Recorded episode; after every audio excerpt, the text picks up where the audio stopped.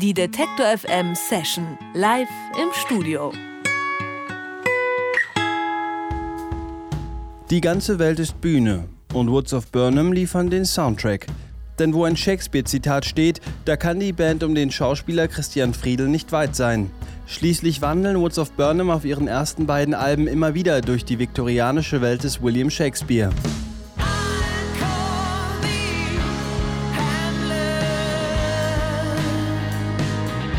Nun stehen die Zeichen auf Trennung. Woods of Burnham lassen Shakespeare fürs Erste hinter sich, steigen hinab von der Theaterbühne und inszenieren fortan vor allem sich selbst. Die Texte stammen nicht länger aus der Feder des vermeintlich größten Dichters aller Zeiten, sondern von Christian Friedel selbst.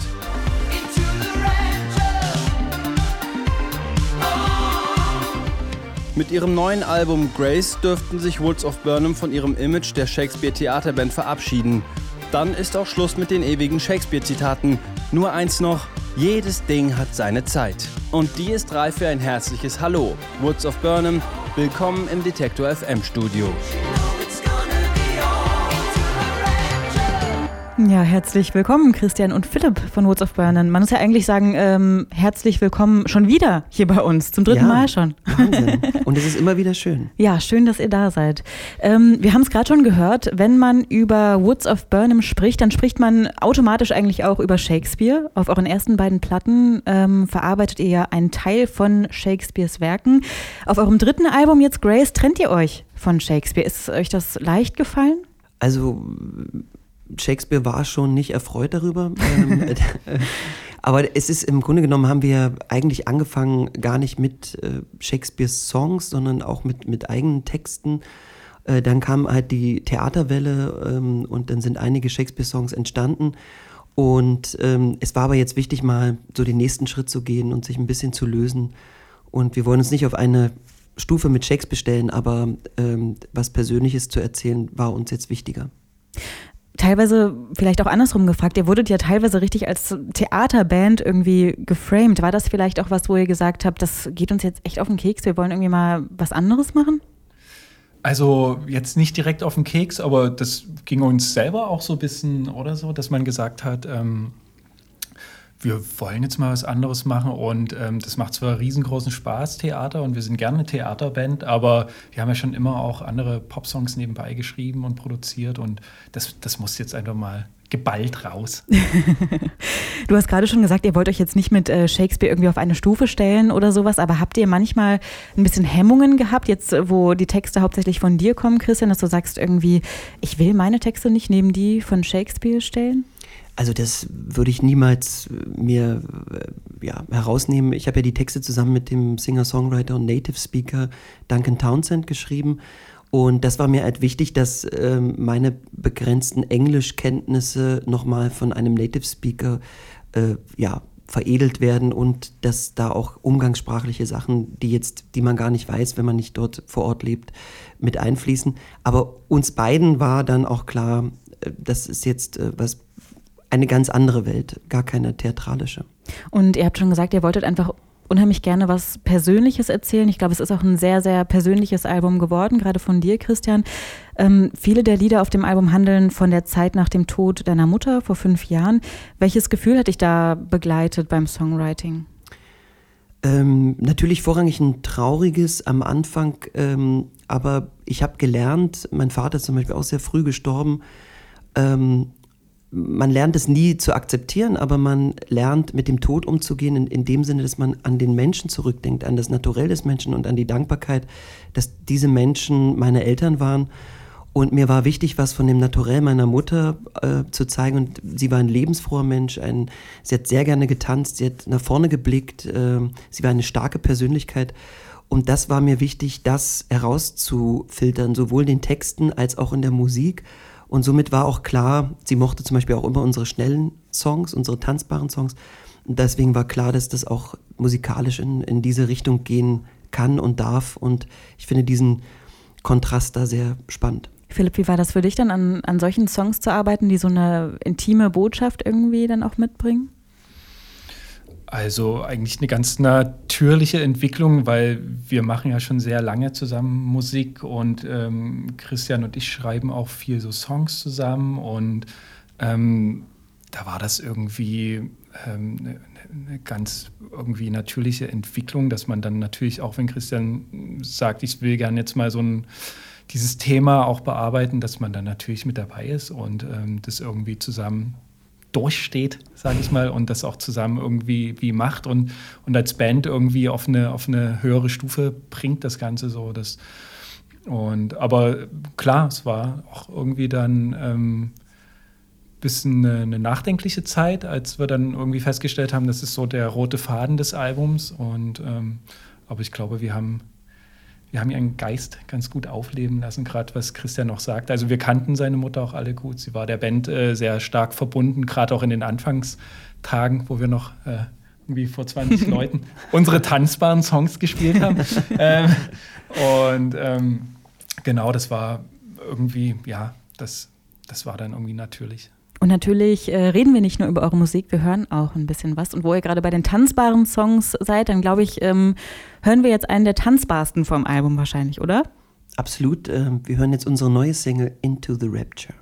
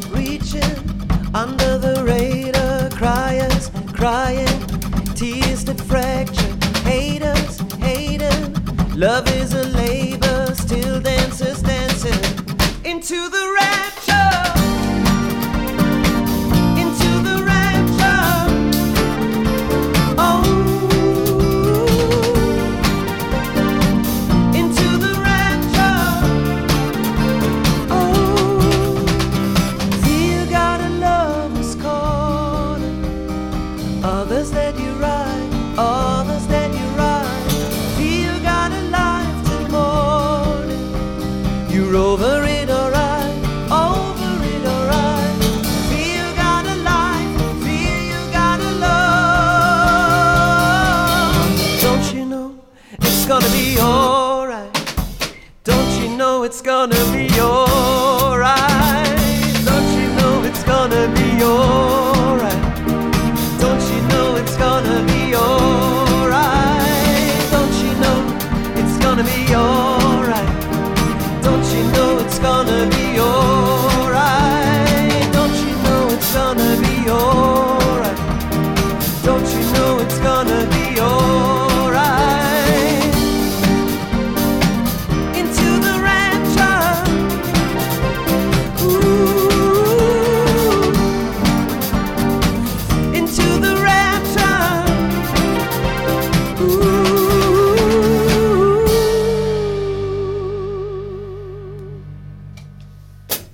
Gerade schon äh, darüber gesprochen, dass euer Album Grace viel vom Tod deiner Mutter handelt. Ähm, wenn man sich die Platte anhört, und auch darüber haben wir gerade schon gesprochen und wir haben es auch gerade gehört, dann klingt das teilweise nach total tanzbarem Pop, wie eben gerade zum Beispiel bei Into the Rapture. Du hast schon gesagt, ähm, ihr wolltet da das, das Naturell auch deiner Mutter abbilden. Ähm, vielleicht kannst du noch ein bisschen was erzählen, wie das so zusammenpasst alles.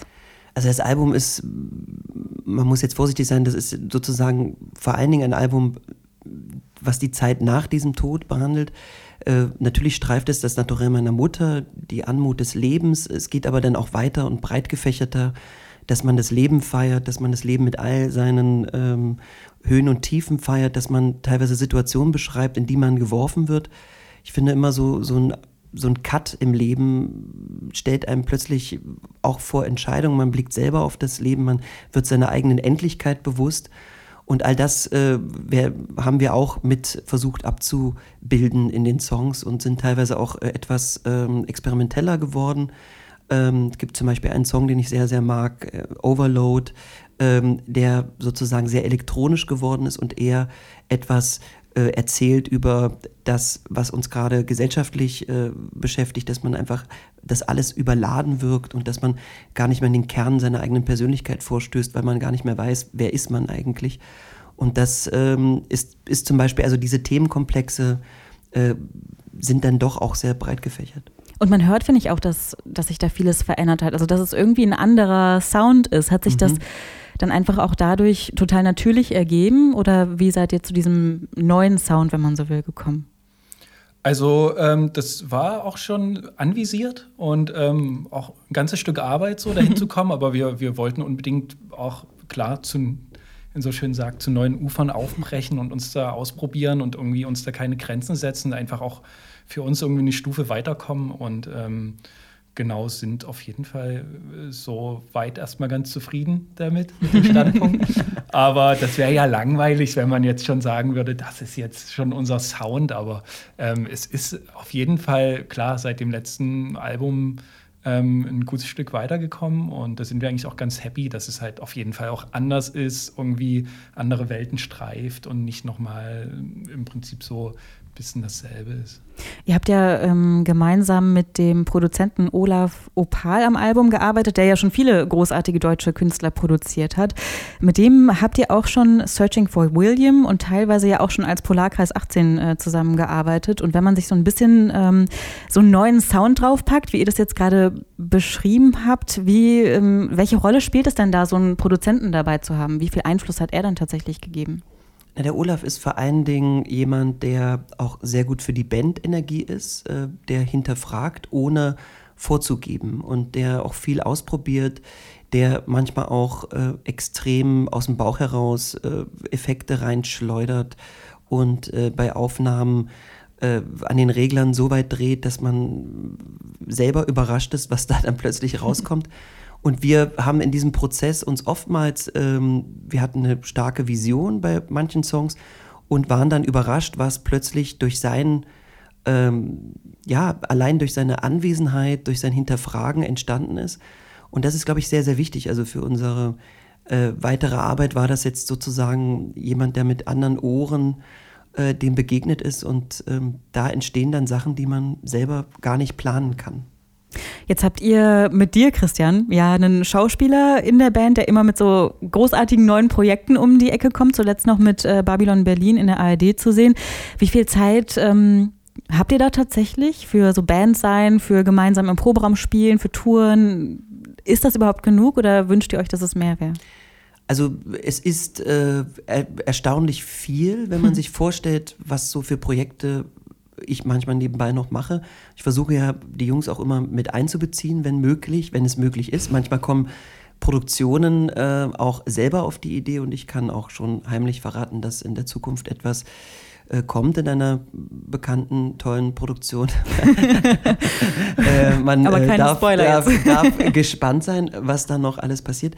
Aber ich darf natürlich jetzt eigentlich gar nichts verraten. Aber ähm, im Grunde genommen habe ich meine Prioritäten auch ein bisschen anders gesetzt und habe jetzt auch ähm, den Fokus sehr auf die Musik gesetzt ähm, und freue mich, dass ich immer mal nebenbei noch ein Filmchen oder bei einer tollen Serie wie Babylon dabei sein kann.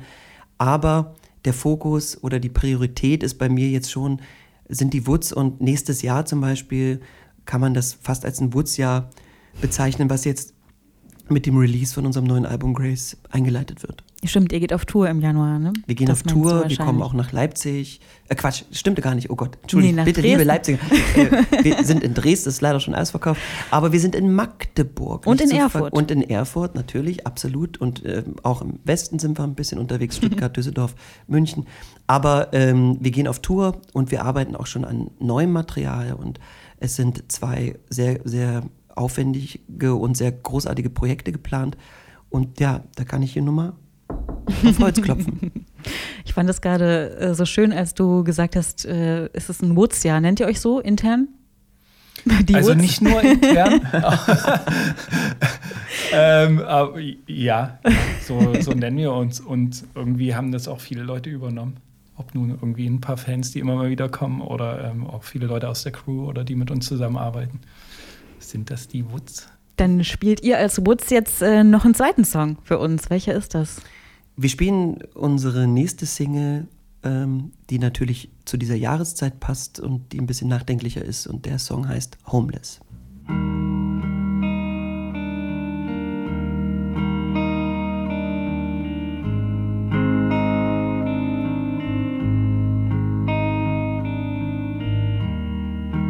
Solitary dancing, leaving where the heart was, leaving like a lover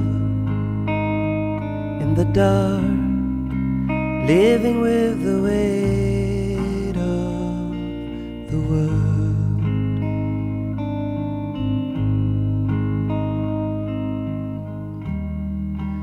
Looking for a landing, longing to be home longing for a mother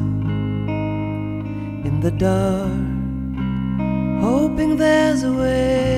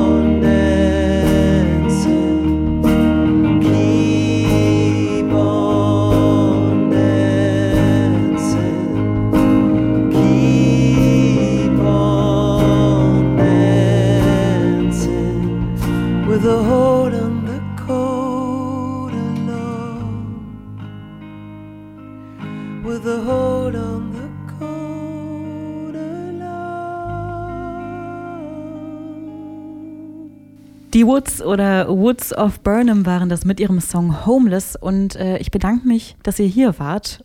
Und wir haben jetzt äh, eben schon gehört, wer richtig, richtig Bock hat, euch jetzt live zu sehen, der kann das machen im Januar. Wir haben eben schon so ein paar Tourtermine angerissen, aber man kann das natürlich auch alles nachlesen auf eurer Website und auch auf unserer Website bei detektor.fm. Ja, und danke, dass ihr da wart. Schön, dass wir da sein konnten. Bis zum nächsten Mal. Die Detektor FM Session live im Studio.